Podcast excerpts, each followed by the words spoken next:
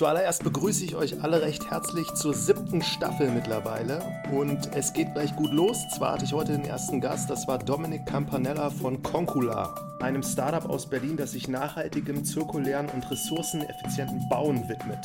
Dominik erzählte, wie sie angefangen haben. Er ist ebenfalls der Gründer von Restado.de, einem Startup, das es schon seit zehn Jahren gibt, was quasi ein Vorläufer von Concula war. Für mich war die Folge deshalb super spannend, weil sie es scheinbar hinbekommen, ökonomische und ökologische Ziele zu vereinen und mittlerweile zahlreiche interessante Bauprojekte zu ihren Referenzen zählen, wie zum Beispiel die Mercedes-Benz Arena des VfB Stuttgart oder aber die bekannte Karstadt-Filiale am Hermannplatz in Berlin. So, und nun viel Spaß bei der ersten Folge. Und ihr wisst, ich frage nicht oft, wenn euch der Podcast gefällt, wäre ich dankbar für jegliche Bewertungen, insbesondere auf Spotify oder Apple Podcasts. Viel Spaß mit Dominik von Concula.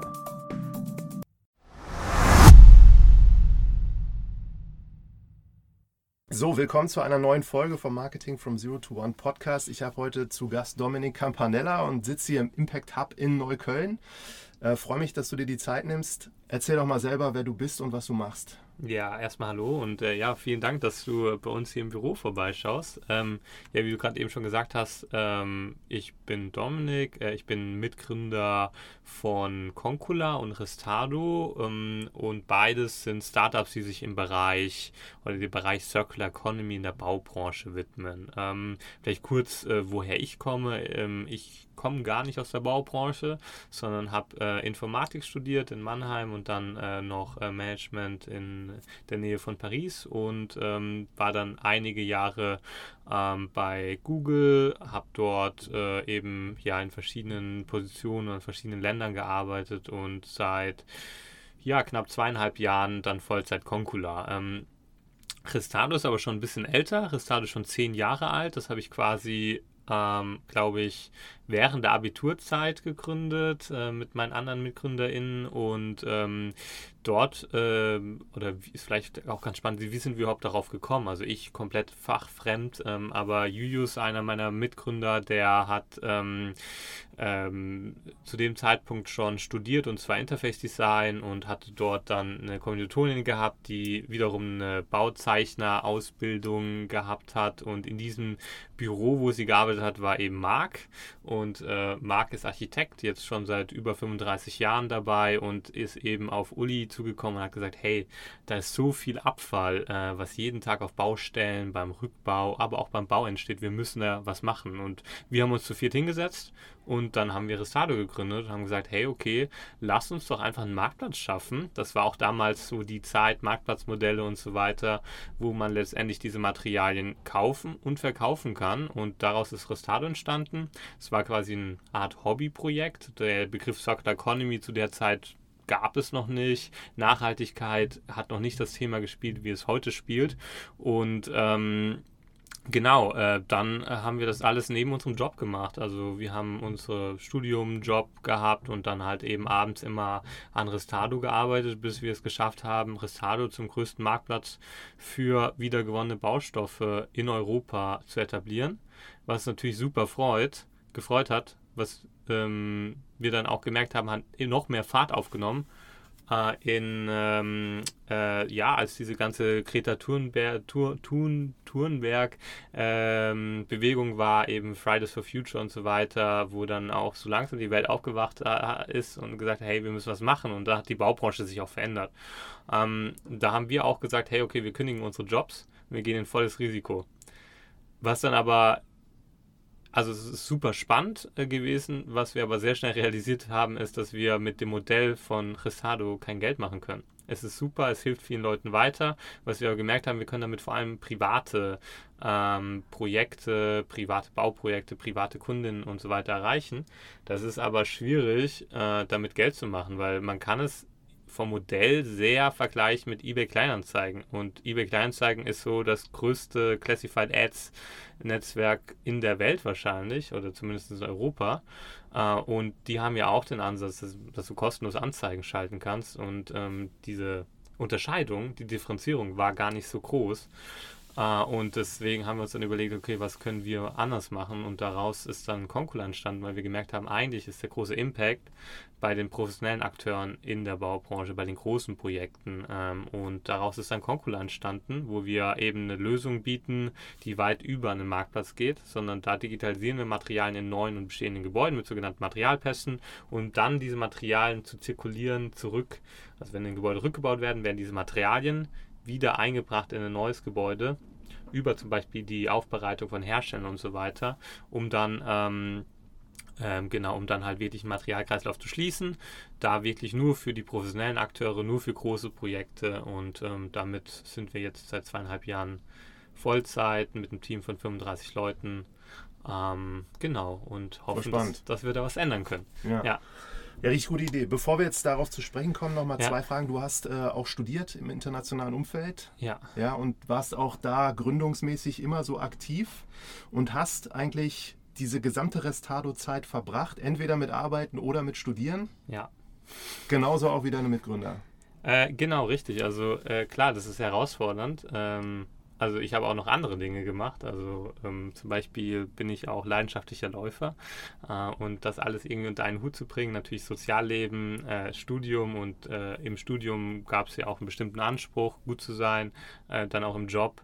Äh, und ähm, genau, ich habe eigentlich immer gegründet oder habe immer an Startups gearbeitet und Restado eben als längstes.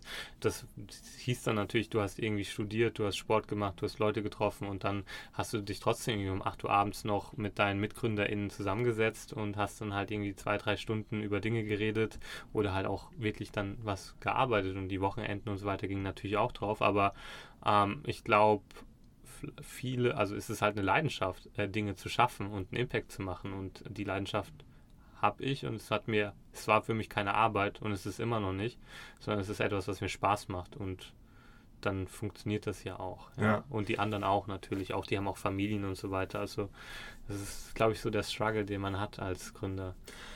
Und jetzt sagtest du, ihr habt dann alle gekündigt und seid Vollzeit in Konkula mhm. Was hat euch da so sicher gemacht, dass das funktioniert? Gar nichts. Äh, und ich glaube, das ist auch das Wichtige. Ähm, ich glaube, manchmal ist es wichtig, einfach in volles Risiko zu gehen. Also ich meine, meinen Job bei Google zu kündigen. Ähm, Julius hat zu dem Zeitpunkt eine Agentur gehabt mit zehn Mitarbeitenden, äh, die hat er verkauft. Ähm, das ist schon also da denkst, also da denkst du schon so nach, okay, soll ich das jetzt wirklich machen? Und du hast, also äh, es ist total verrückt, du hast kein funktionierendes Businessmodell, ähm, du weißt eigentlich, dass das so nicht funktioniert, aber du kündigst trotzdem so einen guten Job. Aber ich glaube, das ist wichtig, in dieses Ungewisse zu gehen und diesen äh, Need for Urgency zu haben, ähm, weil ähm, ja, ich glaube, da ist natürlich auch jede Person anders, aber da, da, also unter Druck können ziemlich gute Ideen äh, bestehen. Und als ich dann quasi arbeitslos war. Äh, war ich ja eigentlich nicht, aber ähm, dann habe ich mir natürlich überlegt, okay, was mache ich jetzt? Wie können wir das jetzt äh, erfolgreich machen?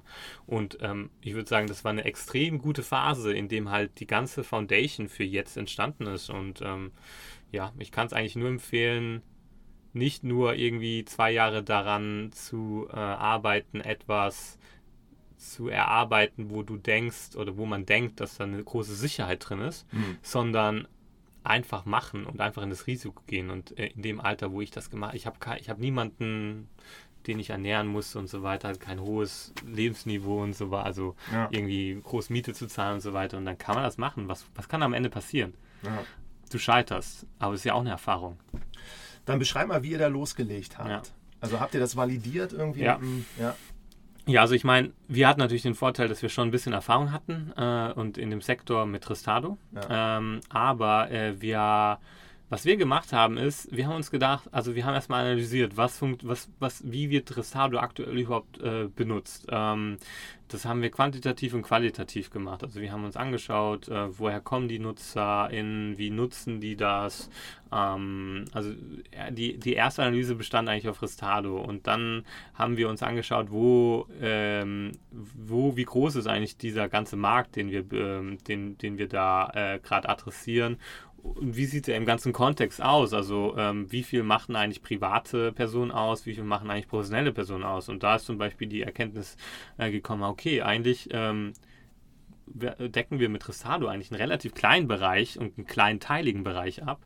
Diese großen, diese professionellen Akteure, wenn die Materialströme schließen, da, da, da ist wirklich ein großes Volumen. Und dann, was wir gemacht haben, ist, dass wir dann ähm, über 100 verschiedene Interviews geführt haben. Also wir haben wirklich alle möglichen Akteure angeschrieben, äh, von äh, Bauunternehmen, Architekturbüros, Projektentwickler und so weiter und haben gesagt, hey, habt ihr mal eine halbe Stunde, wir wollen mit euch sprechen. Natürlich hat uns geholfen, hey, wir sind von Restado.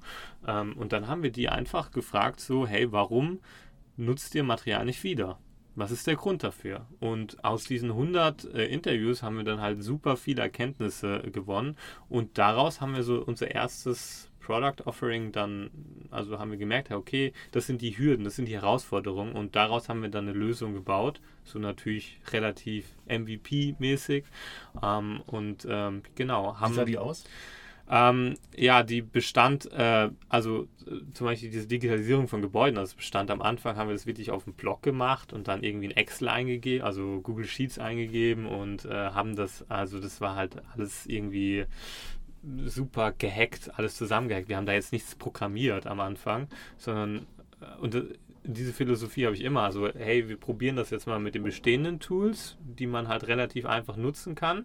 Wenn das funktioniert und wir sehen da Skalierungspotenziale, dann kann man das immer noch in eine Software packen. Und mhm. Ah, das erste Mal ist dann nicht effizient, aber du lernst halt super viel und ähm, es macht halt keinen Sinn, eine perfekte Lösung zu bauen, auf den Markt zu gehen und dann merkst du, das ist nicht die, die Lösung, die die brauchen, sondern basierend auf schnell was zusammenhacken und dann einfach drauf losgehen und dann langsam irgendwie eine Software über, übernehmen. Natürlich haben wir das nach außen anders verkauft. Mhm. Nach außen hatten wir natürlich die perfekte Software, äh, die ähm, äh, die alles kann. Aber letztendlich haben wir das alles in Excel gemacht. Ja. Also dieses zirkuläre Bauen, das ja. braucht ja immer einen Abriss, ne, dass ihr Materialien dann überhaupt digitalisieren könnt. Dann braucht ja. es welche, die diese Materialien wieder verbauen. Und da sind ja viele so auch Stakeholder in dem ganzen Genau. Ja, wer ist das alles? Genau, also äh, ja, auch um vielleicht mal um die Dimensionen zu zeigen. Also im, im Jahr werden in Deutschland 150.000 Gebäude gebaut und 25.000 abgerissen. Ähm, und die Baubranche ist äh, von, von, vom Bruttoinlandsprodukt, glaube ich, 10, für 10% des Bruttoinlandsprodukts zuständig. Ähm, das sind, also wir reden hier von einer Industrie von 60 Milliarden Euro äh, pro Jahr nur in Deutschland. Also das sind Riesenzahlen, das sind Riesenwerte äh, und ähm, auch die Baubranche, aber es gibt halt auch noch diese andere Seite. Die Baubranche ist auch der größte Umweltverschmutzer der Welt. 40% CO2, 60% Abfall. Äh, und daran sind viele beteiligt. Also wenn du die Wertschöpfungskette anschaust, am Anfang ähm, hast du natürlich so Finanzinstitute, die viel Geld haben. Die wollen quasi, die verwalten zum Beispiel auch das Geld, was jeder von uns irgendwo äh, in Fonds und so weiter steckt. Ähm, die äh, finanzieren dann Projektentwickler, äh, die dann wiederum Grundstücke kaufen oder Gebäude kaufen, um da etwas zu entwickeln. Äh, leider sehr oft reißen die dann halt das Gebäude ab, um da was Neues hinzubauen, um da eine Rendite zu machen. Was die dann machen, ist, ähm, die beauftragen Architekturbüro, das Architekturbüro macht die Planung äh, und so weiter. Das Architekturbüro ähm, engagiert dann natürlich Bauunternehmen. Da gibt es auch wieder verschiedene Arten. Generalunternehmen, was alles übernimmt oder kleinere Handwerkbetriebe, die nehmen ihre Materialien aus. Ähm, und da gibt es ja dann auch wieder so Subunternehmen und so weiter. Die holen ihre Materialien dann wiederum von, ähm, von Herstellern. Und dann hast du natürlich die Städte, die dann auch die Bauaufs, äh, die, die komplette ähm, äh, Genehmigungsverfahren machen, wo es ja auch sehr oft hapert. Und dann hast du ähm, äh, noch viele andere Akteure, wie zum Beispiel einen Projektsteuerer und so weiter. Also es sind super viele Stakeholder, die nur, nur in der Bauphase sind. Und dann äh, bei der Rückbauphase hast du ja dann wieder andere Stakeholder. Da hast du dann Rückbauunternehmen, ähm, dann hast du Recyclingunternehmen und so weiter. Und die sprechen auch zum Beispiel nicht miteinander. Also mhm. wenn du ein Gebäude hast und du reißt es ab, dann gibt es ein Architekturbüro, was den Abriss begleitet, ein Rückbauunternehmen und dann ein anderes Architekturbüro, was da wieder was draufbaut und so weiter. Und dadurch ist halt auch diese, dieser Materialkreislauf zum Teil sehr schwierig durchzuführen. Mhm. Ja. Und du hast jetzt ein paar Zahlen genannt. Ich habe noch dieses nur ein Prozent der Materialien ja. werden überhaupt wiederverwendet. Genau. Das ist halt ähm, faszinierend. Also wir haben halt ein Take-Make-Waste-Modell. Das heißt, wir stellen die Materialien her, wir ähm, ver verbauen die und teilweise, wenn es Innenmaterial ist, halt nach zehn Jahren oder so werden die einfach ähm, deponiert, obwohl die meisten der Materialien in einem super Zustand sind. Und ähm, genau ein Prozent werden aktuell wieder eingebracht. Und ähm, das ist natürlich, da ist extrem viel Potenzial. Also ich habe ja vorhin die Zahlen genannt, 60 Milliarden Euro Industrie. Das heißt, auch wenn wir es schaffen, nur 2, 3 Prozent davon zu verändern, ökonomisch, aber ökologisch ist das halt das immense Mengen, die wir da einsparen können. Ja. Ähm, genau. Und ähm, das sehen halt, also das ist auch das Interessante an dem Modell, was wir haben, dass du halt beides machen kannst. Du kannst CO2 sparen, Ressourcen sparen, aber du kannst auch Geld sparen. Indem du Sachen wiederverwendest. genau, weil die äh, Deponiekosten dadurch eingespart werden. Deponien schließen, Deponien, teilweise musst du Materialien 500, 600 Kilometer weit fahren, äh, weil da die nächste Deponie ist. Mhm. Äh, und ähm, das kostet viel Geld. Mhm. Und das ist natürlich äh, nicht, ist total sinnlos, mhm. Äh, weil du die Materialien nehmen kannst, aufbereiten kannst und dann in einem Gebäude, was vielleicht 20, 30 Kilometer entfernt ist, wieder einbringen könntest. Mhm. Und das natürlich macht total mehr Sinn. Ja. Erzähl noch mal, also du meintest Digitalisieren so mit Zettel und Stift. Mhm. Also ihr seid in Gebäude gegangen, was abgerissen mhm. werden sollte und dann kannst du einfach Maße nehmen und dann versuchst du das zu beschreiben und das bietest du dann am anderen an und sagst, das gibt's da drin, wollt ihr das haben oder wie ist das? Genau, das große Problem ist ja, dass wir gar nicht wissen, was heute in Gebäuden verbaut ist. Also in jedem Gebäude, in dem wir jetzt gerade sitzen, niemand kann dir sagen, was da drin verbaut ist. Hier im Circle House schon, weil wir hier die, das Gebäude digitalisiert haben, aber ähm, äh, in, ja, in allen anderen Gebäuden ist es eben nicht der Fall. Und äh, wenn man sich den Prozess des Rückbaus anschaut, dann wird halt ein Rückbau ausgeschrieben, dann kommt das Rückbauunternehmen und dann ist erst der erste Moment, wo ein Rückbauunternehmen sieht, ah, okay, das ist alles an Materialien im Gebäude. Die haben dann aber super wenig Zeit, äh, die Gebäude zu, ähm, ja, zu äh, ja, rückzubauen.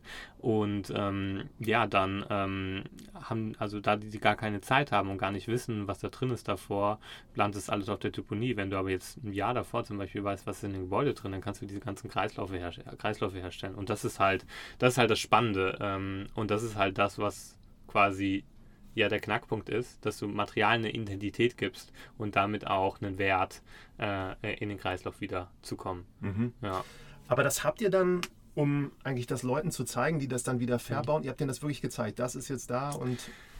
Äh, ja, genau. Also, äh, ja, wie wir es eigentlich am Anfang gemacht haben, ist, also wir hatten dann natürlich irgendwann eine Software, ähm, aber also wir sind wirklich auf die ersten, also auf die, in die ersten Gebäude sind wir wirklich mit Zollstock und dem Zettel gegangen und haben das alles gemacht. Also ähm, das war, es war eine, eine coole Zeit. Ähm, und dann haben wir wirklich diese alle, also natürlich auch fotografiert und so weiter. Und äh, wir haben dann, äh, wir sind dann zu, also wir haben quasi und das hat auch viel mit Marketingstrategien zu tun, weil was wir hier haben, ist ja wieder ein Marktplatz. Also auf der einen Seite hast du ähm, das Supply, also die Materialien, die bald rückgebaut werden. Auf der anderen Seite brauchst du aber auch die Nachfrage danach. Und wir haben halt quasi parallel immer zu beiden gepitcht. Also wir haben immer gesagt, hey, okay, äh, wir haben wiedergewonnene Materialien und äh, ähm, ihr könnt eure wiedergewonnenen Materialien äh, über uns äh, wieder in den Kreislauf bringen. Ähm, also so ein bisschen auch Henne-Ei-Problem natürlich, was wir hatten.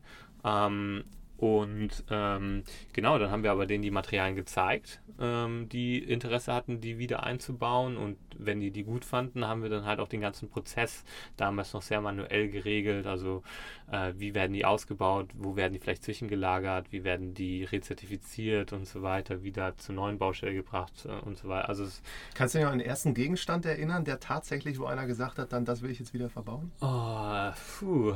Ähm, es ging dann alles sehr schnell. Ähm, viele Ziegelsteine haben wir, also so wirklich alte Ziegelsteinmauern, die dann wieder eingebracht werden. Da haben wir auch echt, verkaufen wir auch immer noch sehr, sehr, sehr viele davon. Also das sind so die, die ersten Materialien, die wir eingebracht haben, aber auch ähm, sowas wie ähm, die, die, äh, ähm, die Platten im Außenraum, so diese Betonplatten, ja. äh, Betonsteine, die haben wir, da, da, haben wir auch super viele wieder eingebracht am Anfang, ja. Spannend. Und äh, also, wenn die das jetzt so haben wollen, ne, wie ist das Geschäftsmodell jetzt dahinter bei euch? Ja, also einmal zahlt man halt für die Digitalisierung von einem Gebäude. Bei einem neuen Gebäude ist es relativ günstig, weil das meistens halt in einem Standard geplant ist, einen digitalen Standard, BIM äh, heißt das, also Building Information Modeling. Ähm, und da kann man einfach diese Datei bei uns hochladen, daraus werden Materialpässe erstellt. Ähm, aber bei einem bestehenden Gebäude muss natürlich da jemand reingehen. Was wir, wie wir das heute machen, ist halt mit 3D Scans. Also wir haben wirklich äh, so 3D-Scanner, die gehen das Gebäude. Wir haben Computer Vision Algorithmen, die quasi automatisiert auch er erkennen können, was sind das für Materialien. Natürlich brauchst du immer wieder ein bisschen manuelle Nacharbeit. Ähm, und ähm, genau, da verlangen wir oder da zahlt äh, die Kundin halt Geld dafür, dass wir einmal das, Mat äh, das Gebäude aufnehmen was aber meistens super wenig ähm, Geld kostet im Vergleich zu den ganzen Baukosten. Äh, und dann ähm, ist unser Geschäftsmodell natürlich, dass wir auch am Verkauf der Materialien äh, profitieren. Also die Kundin spart äh, den, die Entsorgungskosten und kann damit oft schon die Kosten für die Digitalisierung mit reinholen. Äh, und äh, wir verkaufen die Materialien und bekommen dadurch natürlich wieder Geld, was dann uns wiederum finanziert. Ja. Mhm. So ist eigentlich das Geschäftsmodell. Ähm, ist eigentlich letztendlich kann man sagen, es sind eigentlich drei ähm, Säulen. Einmal halt diese, also wenn du die Daten bei uns auf der Plattform hast, zahlst du halt eine monatliche Gebühr und dann halt eben die Digitalisierung und dann ähm, auch eine Provision oder eigentlich ja eine Provision oder den kompletten Verkaufspreis der Materialien.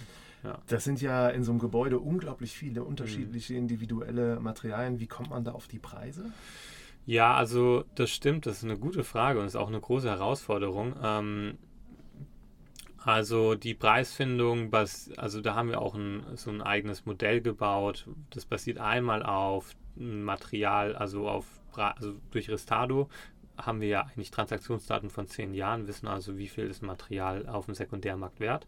Das haben wir, da haben wir die Daten einmal ähm, und die hat halt auch niemand anders. Das ist natürlich super. Auf der anderen Seite ähm, nehmen wir auch oft neu äh, Preise für diese Produkte, wie sie neu sind und äh, haben dann halt verschiedene Faktoren, wie wir das äh, adjustieren, wie ist der Zustand des Materials, ähm, äh, wie, ähm, äh, wie, wie, wie gefragt ist das Material gerade. Also wir haben auch Materialien, die wir teurer verkaufen als ein Neumaterial. Zum Beispiel diese wiedergewonnenen Ziegelsteine, die gibt es nicht mehr. Die kannst du nicht mehr kaufen. Also ähm, da, da kannst du auch einen viel höheren Preis verlangen als für einen neuen Ziegelstein, weil das Patina, was du da bekommst, ist natürlich ja. nicht möglich. Beziehungsweise es gibt ja auch viele Materialien, wo ein Materialmangel besteht. Ähm, sowas wie Kabeltrassen das kannst du einfach aktuell nicht kaufen mit einer Lieferzeit unter ein paar Monaten. Ähm, wir haben die und demnach können wir natürlich auch entsprechend die Preise bilden. Und wenn man sich das so anschaut, eigentlich ist das Material ja für uns, äh, hat einen höheren Wert, weil du sparst CO2, du hast ein sehr gutes Material, was zum Teil besser ist als die neuen Materialien ähm, und äh, du hast sonst auch alle anderen Faktoren und eigentlich sollte es dadurch mehr kosten als weniger, wobei wir natürlich schon versuchen, dass die Materialien entweder gleich viel kosten, ein bisschen weniger und bei anderen, bei manchen Materialien natürlich ein bisschen mehr, wenn da halt auch der Markt, die Marktnachfrage ist. Ja. ja. Gut, also, dann. Ja, es ist so eine Art dynamisches Pricing, kann man schon sagen. Wo man, sich, Modell. wo man sich halt rein, also wo man sich auch so ein bisschen. Also das ist dann aber auch Erfahrung, die man macht. Man muss halt immer wieder iterieren und immer wieder verbessern. Ja. Und manchmal merkt man, man hat zu billig verkauft. Ja, das haben wir leider auch schon öfters. Also da ärgert man sich natürlich. Ähm, ja, das kann leider passieren. Ja. Dann erzähl mal, wie ihr die ersten Kunden tatsächlich damals gewonnen habt. Ja, also ähm, die ersten Kunden haben wir wirklich gewonnen mit dem Prinzip äh, Fake it till you make it. Also ähm, was wir gemacht haben ist, klar, also mit Restado haben wir natürlich eine Reputation. Also kann man generell sagen, es macht natürlich, also wenn du schon ein Startup in dem Bereich hast, was man so kennt, kann es dir echt viel weiterhelfen. Aber wir sind eigentlich ähm, zu einem Architekturbüro äh, gegangen und haben, ähm, also wir haben, wir haben sehr lange versucht, da Termine zu bekommen, haben dann einen Termin bekommen, so eine Art quasi Workshop über zirkuläres Bauen, sind sie im Architekturbüro und wir wussten, dass sie halt einige Projekte in der Pipeline haben, die für uns interessant sind. Ähm, weil wir eine Person da drin auch kannten, die uns ein paar Infos davor gegeben hat. Und dann haben wir, aber wir hatten ja keine Projekte zum Vorzeigen. Wir konnten nicht vorzeigen, wir haben schon ein Gebäude digitalisiert. Wir wollten aber unbedingt mit denen ein Gebäude digitalisieren. Dann wussten wir ja, sowas ähnliches ist auch schon mal äh, in, in Frankreich gemacht worden. Also nicht genau das gleiche, aber so ähnliches. Dann haben wir halt ähm, ja, Fotos genommen von diesen Gebäuden in Frankreich, haben nicht gesagt, dass, es, dass wir das gemacht haben, aber wir haben halt Beispiele gegeben, wie so eine Digitalisierung aussehen kann, äh, ohne jetzt, ähm, wie gesagt, wir haben da jetzt nicht wir haben es einfach offen gelassen, wer das macht. Und das hat die aber sehr überzeugt, so dass wir dann halt, ähm, dass die letztendlich mit den Bauherren gesprochen haben und gesagt haben, hey, hier Concola, die machen, die machen ja was ziemlich Cooles, ähm, wollt das auch mal machen. Und ähm, ja, wir haben auch gesagt, wir machen das jetzt mit einem super niedrigen Preis, weil ihr, also wir sind da wirklich sehr selbstbewusst reingegangen in dieses Meeting, haben gesagt, hey, wir machen all das schon und das und das, so kann es funktionieren und ähm, ihr, für euch machen wir jetzt einen super Preis. Also auch von Anfang an haben wir wirklich Geld damit verdient äh, und ähm, ja, dann hat sich das erste Projekt ergeben und da, das war dann halt das erste Projekt, wo wir dann wirklich mit Stift und ähm, Block hin sind und äh, haben das dann so dokumentiert, ja. Und die sind und auch weiterhin Kunde. Das ist ja. gut die, diese Bilder, die ihr genommen habt, die haben alle eine Sprache gesprochen, diese Beispiele, die ihr gezeigt habt. Das waren. Ja, also, es, also ich will gar nicht mehr anschauen, wie die Präsentation damals aussah. Müsste ich mir mal wirklich mal raussuchen. Und die haben, also klar, es, ist, es war schon konsistent in, in, der, in der Botschaft, die wir machen wollten. Also die Botschaft, also vielleicht auch um den Kontext zu geben, die Baubranche ist super konservativ. Also ähm, da geht es ja um Bauprojekte, die haben halt äh, Volumen von, ja, das fängt äh, bei ein paar Millionen an und das geht hoch bis äh, hunderte von Millionen Euro. Und dann kommt da irgendwie so ein Startup und sagst, hey, wir ähm, unterstützen euch jetzt in einem Prozess, der super kritisch ist, weil Bausteinlogistik, Materialien und so weiter, da gibt es super viel zu beachten. Und dann, ähm, ja, ist da ja erstmal keine Vertrauensbasis. Und ähm, und deswegen war unser größtes Ziel, wir müssen eine Art Reputation aufbauen, wir müssen seriös wirken, wir müssen kompetent wirken, ansonsten kommen wir da nicht, kommen wir nicht da nicht rein. Und das war das Ziel und das haben wir auch damit ganz gut schaffen können. Und das haben wir jetzt natürlich, und wenn du das erste Projekt hast, kannst du das natürlich total ausschlachten und dann allen anderen zeigen und so weiter. Und das ist halt zumindest in der Baubranche super wichtig gewesen, diese Reputation aufzubauen. Was war das für ein Bauprojekt? Äh, Welche Richtung? Äh, das ist in Hamburg ähm, gewesen oder ist in Hamburg die ehemalige Postzentrale, genau. Ich glaube, so 40.000 Quadratmeter. Genau, wird, äh, ist auch noch nicht im Rückbau. Ja. Und jetzt habt ihr hier, Karstadt habe ich gesehen, Hermannplatz. Genau. Die Mercedes-Benz Arena in Stuttgart.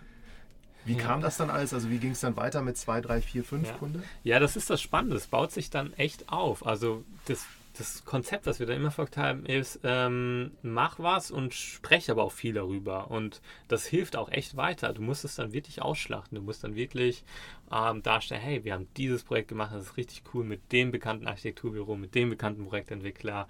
Ähm, wir sind auf ganz viele Veranstaltungen gegangen, haben darüber gesprochen und so weiter. Obwohl wir noch gar nicht so viel hatten, haben wir halt viel darüber gesprochen um halt anderen das Vertrauen in uns zu geben, dass wir uns auch Projekte anvertrauen. Und ja, durch halt das Netzwerk, was man sich dann aufbaut, kommen dann natürlich dann auch merkt man, dass es dann immer nur in jedem Unternehmen so ein, zwei Personen sind, die ja richtig Lust drauf haben, die muss man identifizieren, mit denen muss man sich ganz gut ähm, connecten und dann hast du die Möglichkeit, äh, an solche Projekte ranzukommen und das Vertrauen zu gewinnen. Also viele dieser Projekte sind äh, entstanden, weil man halt auf irgendeinem Workshop oder auf irgendeiner Konferenz gesprochen hat. Danach kam jemand auf dich zu, du hast mit denen geredet.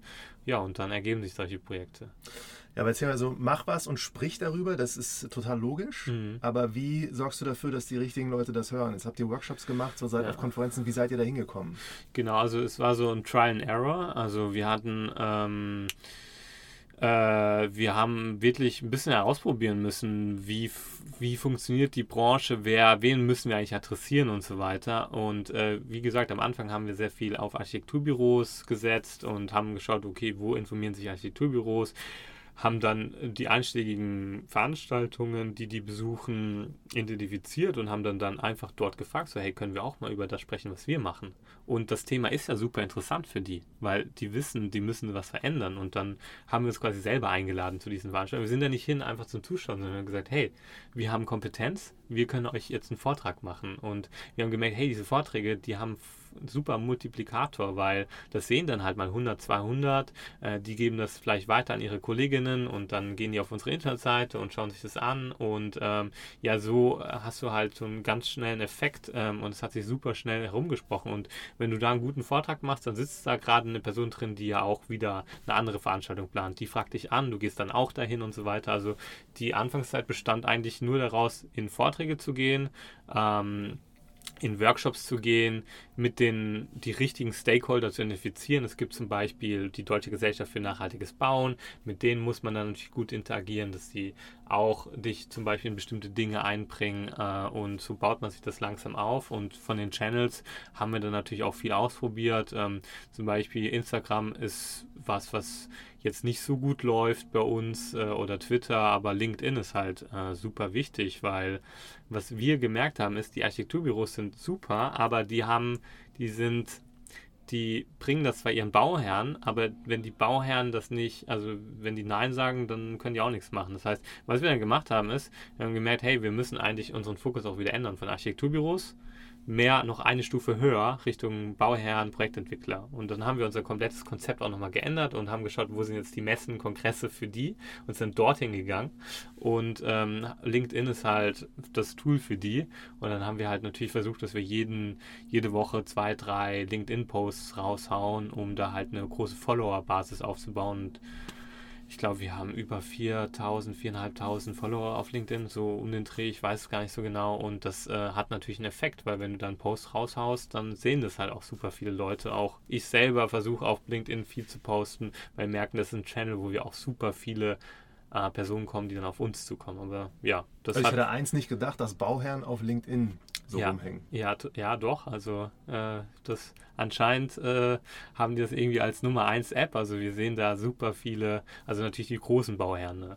Also die, die sind da sehr aktiv, die sprechen sehr viel über ihre eigenen Projekte. Ja. Ähm, die müssen das ja auch irgendwie verkaufen.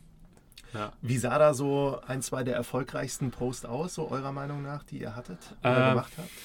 Ja, gute Frage. Ähm, also ich glaube, äh, was wir halt auch, ja, vielleicht auch nochmal ein anderer Marketing-Channel ist, sich für Wettbewerbe zu ähm, bewerben, also so ähm, Gründer-Awards oder äh, also in unserer Baubranche, äh, in unserer Branche gibt es zum Beispiel den DGNB Sustainability Award und so weiter, sich dort zu bewerben mit einer guten Bewerbung und dann ähm, ja auch zu gewinnen und das dann zu posten, um dann auch wieder Vertrauen herzustellen, ja. gesehen zu werden, weil ähm, das sind dann halt die Posts, die gehen richtig gut, wenn du sagst, hey, du bist, also wir sind irgendwie als eines der zehn äh, Top 10 PropTech-Startups gewählt worden von der EU-Kommission, nachdem wir jetzt äh, zweimal gepitcht haben. Jetzt sind wir im Finale und wenn du so einen Post raushaust, als einziges deutsches äh, äh PropTech ähm, da gewählt zu sein, äh, also in Europa, ähm, das ist ja schon eine super Sache und ähm, dann baust du wieder Vertrauen auf. Ähm, das ist auf einmal Posts, die immer sehr, sehr gut gehen ähm, und dann denken die äh, Leute sich auch, ah, okay, cool, Concula, die sind so erfolgreich, wir müssen auch mit denen zusammenarbeiten, weil ähm, hoffentlich können wir auch an dem Erfolg teilhaben. Und dann ähm, hast du natürlich auch äh, erfolgreich abgeschlossene Projekte, die wir auch darstellen. Mhm. Äh, und die Posts gehen natürlich auch gut, weil dann auch wieder so eine Art FOMO entsteht. Ähm, hey, Fear of Missing Out. Ja, Fear of Missing Out. So, hey, äh, Projektentwickler A sieht, ah, die machen ein Projekt mit Projektentwickler B und wir machen nichts. Wir wollen natürlich auch was mit denen machen. Dann kommen die auf uns zu. Ja, und ähm, dann ähm, haben wir wieder äh, einen neuen Kunden. Also ähm, wir haben eigentlich der größte Teil von uns, oder ich würde sagen 90 Prozent ist inbound. Also die Leute kommen auf uns zu und nur so sehr, sehr weniges outbound. Ja. Das ist aber verdient, ne? Über die ganzen Aktivitäten, die ihr so gemacht habt. Ja, definitiv. Also es ist, klar, es funktioniert nur dann, wenn du halt einen großen Bass äh, ähm, baust, um um, um dein Konzept, um, um dein Startup oder in dem Fall auch um zirkuläres Bauen.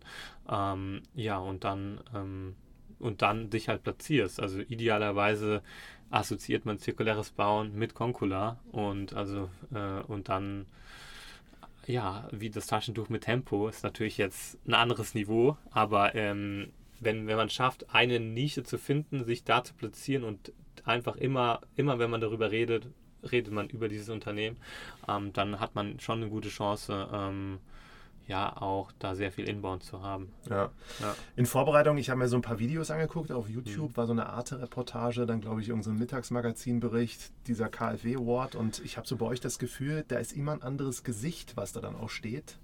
Und ich nehme das so wahr, dass ihr euch da auch aufgeteilt habt und dass nicht eine Person da alles gemacht hat, sondern. Ja, also definitiv. Ähm, äh, ähm, es macht vielleicht auch Sinn, ein Gesicht dahinter zu haben, ähm, aber es ist schon sehr viel und man muss ja auch irgendwann mal arbeiten. Also auch wenn das Arbeit ist, aber man muss natürlich auch andere Dinge machen und man muss sich das aufteilen. Äh, und letztendlich ist es so ein Kernteam von eigentlich drei Personen, die da die meisten Dinge gemacht haben. Also Julius und ich vor allem, aber das ist schon sehr männlich und natürlich ist es wichtig, da ähm, auch mehr ja, Diversität reinzubringen. Und Annabelle, die Head of Business Development ist, die hat natürlich super Lust, auch da die Idee rauszutragen. Ich stehe da genauso dahinter und ähm, genau so haben wir es aufgeteilt. Ähm, und es ist schon, also ähm, es macht halt Sinn in, in Bezug auf Ressourceneinteilung. Ähm, aber es gibt ja auch viele Startups, da steht eine Person dahinter das kann Vor- und Nachteile sein. Also man, man macht sich auch mehr angreifbar. Ne? Also es ist alles abhängig von einer Person. Äh, und das ist jetzt bei uns halt nicht der Fall. So, wenn eine Person halt krank ist oder was, was weiß ich auch immer ausfällt, dann äh, ist das ja nicht, ist ja nicht Concula davon abhängig. So. Ja. Und das ist schon irgendwie auch unsere Strategie und wir finden es halt cool, wenn unsere Mitarbeitenden auch rausgehen. Vor allem natürlich auch unsere weiblichen Mitarbeitenden und äh, die Idee, weil die Baubranche ist leider sehr männlich geprägt, dass da, dass sie rausgehen auf die Bühne und, ähm, und Concula präsentieren. Das hattest du mir auch erzählt, dass die, ich glaube, Annabelle, mhm. als sie dazugekommen ist, dass sie sehr proaktiv viel gemacht hat. Ja. Ja, und da würde ich jetzt auch immer drauf schauen, so für andere Startups, wie findet man so eine Person? Ja und integriert die dann auch in so eine zentrale Rolle, ohne dass sie jetzt vielleicht Mitgründerin ist und ja. dann auch noch so erfolgreich. Also was hat sie denn genau gemacht und wie habt ihr sie gefunden? Ja, es ist mega schwierig, so eine Person zu finden und es ist halt auch viel Glück, muss man ganz ehrlich sein. Also wir haben Annabelle schon viel zu verdanken, weil sie kam, weiß ich nicht, so als fünfte, sechste Mitarbeitende äh, zu uns und ähm, ja, sie, ich meine, sie ist Architektin ähm, und man hätte jetzt an ihrer Bewerbung nicht unbedingt ahnen können, was da passiert. Ähm, ich glaube, wichtig ist, also ich glaube, man muss halt erstmal ein gutes Gefühl haben mit der Person, äh, den Bewerbungsprozess gut durchmachen. Aber wir haben sie, glaube ich, gar nicht eingestellt als Business Event, sondern irgendwie als Kommunikation und so weiter. Und sie wollte auch gar nicht so viel arbeiten und so. Und dann ähm, haben wir aber ihr den Freiraum gelassen. Also jeden, je, alle, die bei uns anfangen, die kriegen halt den Freiraum, ihre Position selber zu finden. Und ähm, wir sind jetzt nicht so im Micromanagement oder so, sondern die Leute müssen halt selber herausfinden, was ihnen Spaß macht, weil nur so kannst du auch ein gutes Team haben. Äh, und ähm, irgendwie hat es, also Annabelle hat auch davor schon so Ideen in diese Richtung gehabt und so weiter. Äh, und ähm, irgendwie hat, hat, hat sie das so abgeholt, dass sie da sich selber einfach immer mehr in dieses Thema reingefuchst hat und immer ja super viel Spaß hatte, sich da auszuprobieren.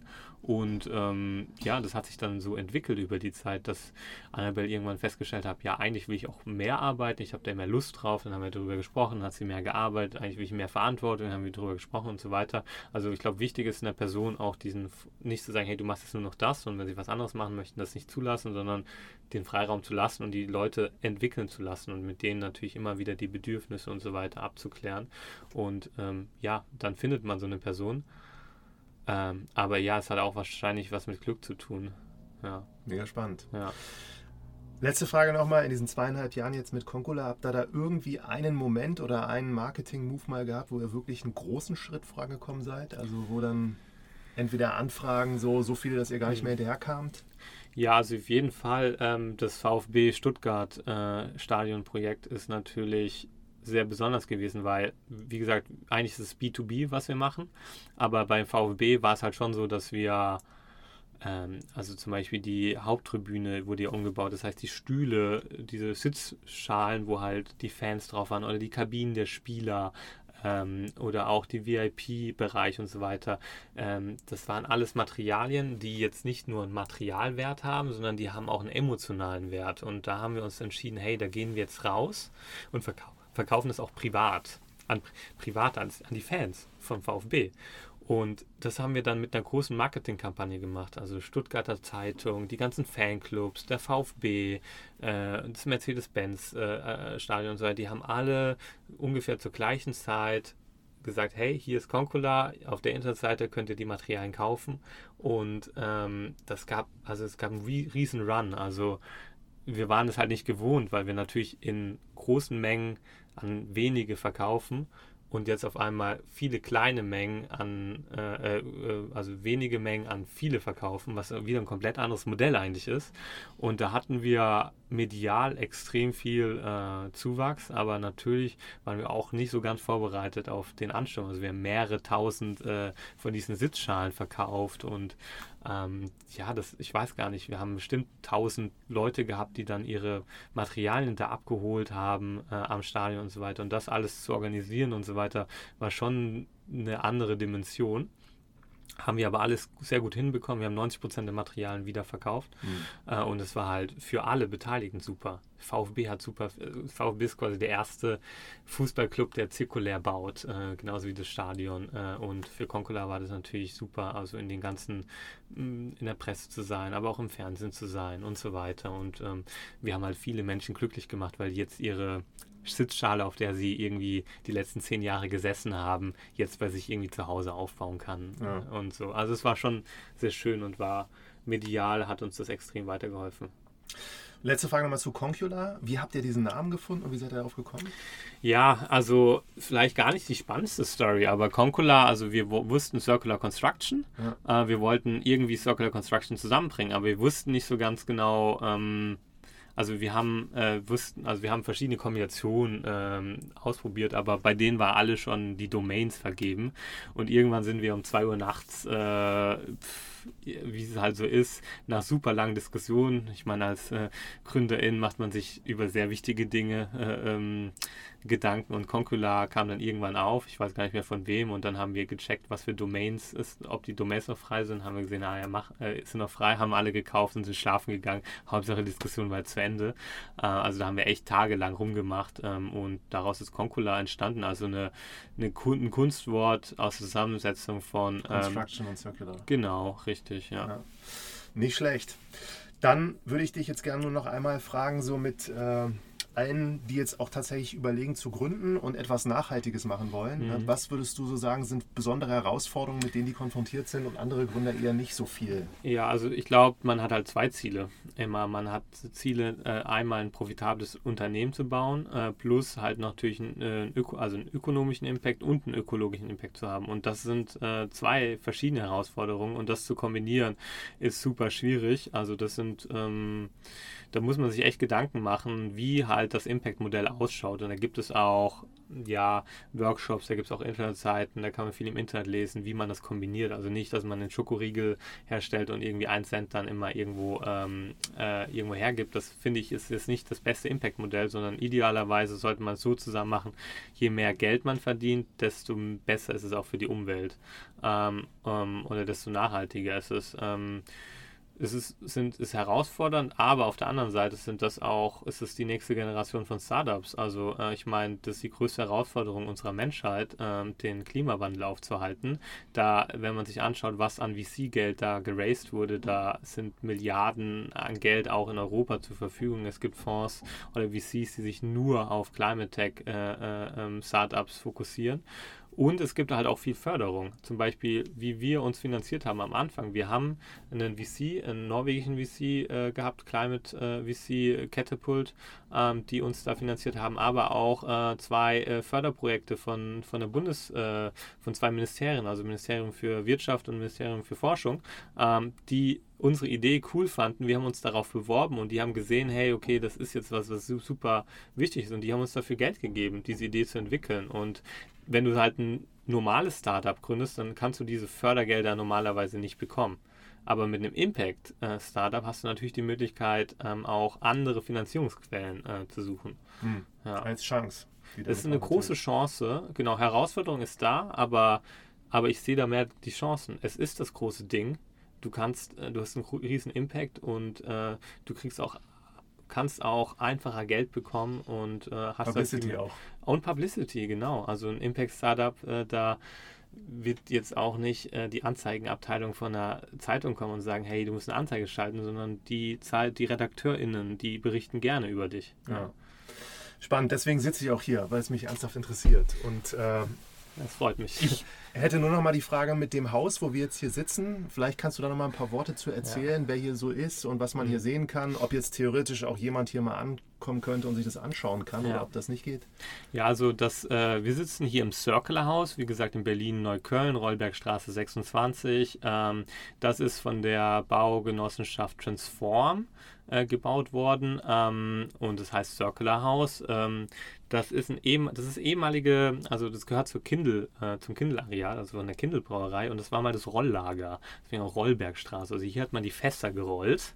Und ähm, jetzt benötigte man das nicht mehr. Und dann hat man vor ein paar Jahren gesagt, okay, jetzt wollen wir hier diese ganze Gegend hier entwickeln. Und äh, äh, Transform hat sich dem angenommen, die haben auch ein paar andere Gebäude hier schon gebaut. Und ähm, was letztendlich ähm, ähm, die gemacht haben, ist halt wie gesagt 80% wiedergewonnene Materialien zu nutzen. Und ähm, die haben den, also wir haben dieses Lager bestehen lassen, haben dann, machen jetzt gerade auch eine Aufstockung, eine Holzaufstockung.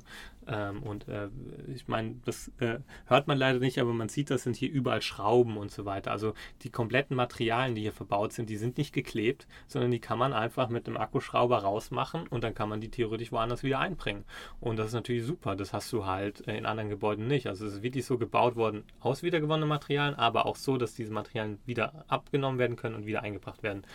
Ähm, hier Mieter oder Mieterin ist der Impact Hub, Impact Hub Berlin äh, und ähm, für, ich glaube, die nächsten 20 Jahre. Und das ist also ein Coworking Space. Das heißt, jeder kann hier hereinkommen, kann sich das auch einfach mal anschauen, aber man kann hier auch arbeiten. Und äh, die Idee ist hier wirklich Impact-Startups äh, zusammenzubringen. Das heißt, hier ist ein Ökosystem, hier arbeiten super viele Impact-Startups und Personen, die sehr motiviert sind, etwas äh, zu verändern in der Welt. Und hier gibt es auch Workshops, hier gibt es halt das typische Coworking-Programm mit irgendwie Friday Beers und äh, Community Lunch und so weiter. Also perfekt zum Netzwerken. Man kann einfach vorbeikommen und teilnehmen. Ja. ja.